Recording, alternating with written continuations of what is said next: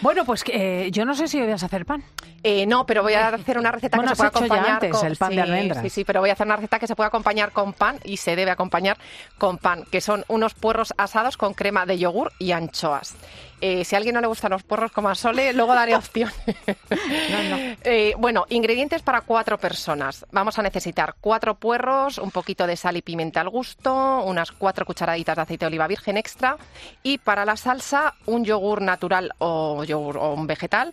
Cinco o seis anchoas y aquí, como todo, por cuanto más rica sea la anchoa, pues mejor nos va a saber la, la salsa. Un poquito de pimienta y, ojo, a la salsa no le vamos a poner sal porque ya las anchoas llevan.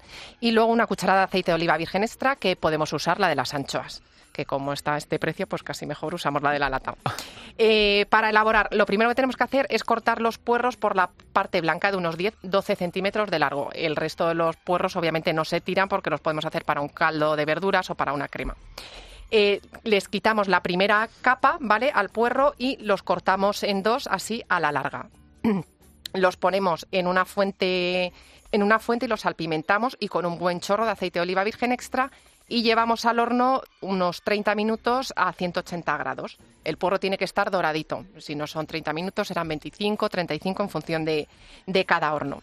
Y mientras eh, hacemos la salsa, que la salsa es súper fácil. Tenemos que poner todos los ingredientes, el yogur, las 5 o 6 anchoas, un poquito de pimienta y una cucharada de aceite de oliva virgen extra y lo trituramos todo muy bien. Eh, aquí tenemos el problema que hay gente que a lo mejor no le gusta la anchoa o hay alérgicos que me ha pasado que me lo han comentado en redes sociales. Pues podemos echarle un poquito de queso en vez de la anchoa o le podemos poner mostaza y nos queda una salsa de yogur muy rica. Una vez que ya tenemos los puerros hechos, esto es muy importante, la primera capa del puerro la vamos a ver que se queda como áspera. Entonces esa capa hay que quitarla y justo nada más quitarla vais a ver que el puerro se queda súper tierno y también doradito.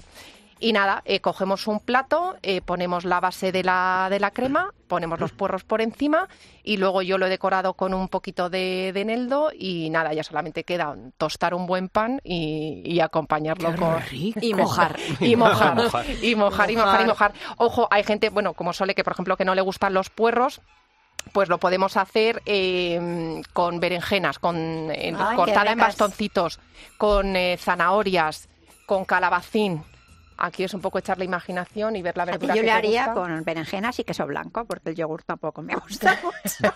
Bueno, claro, al que no le guste el yogur, pues le puede poner sí o queso fresco, queso Claro. batido y queda, queda muy rico. Con zanahorias también he hecho una parecida que la tengo que publicar, que va con queso y, y quedan muy rico. ricas. Qué rico. Lo que pasa es que la zanahoria la tienes que cocer un poco antes o no. No, no es necesario directamente. Aunque quede crujiente. eh, queda rica porque además se va caramelizando tal y queda muy rica en el horno.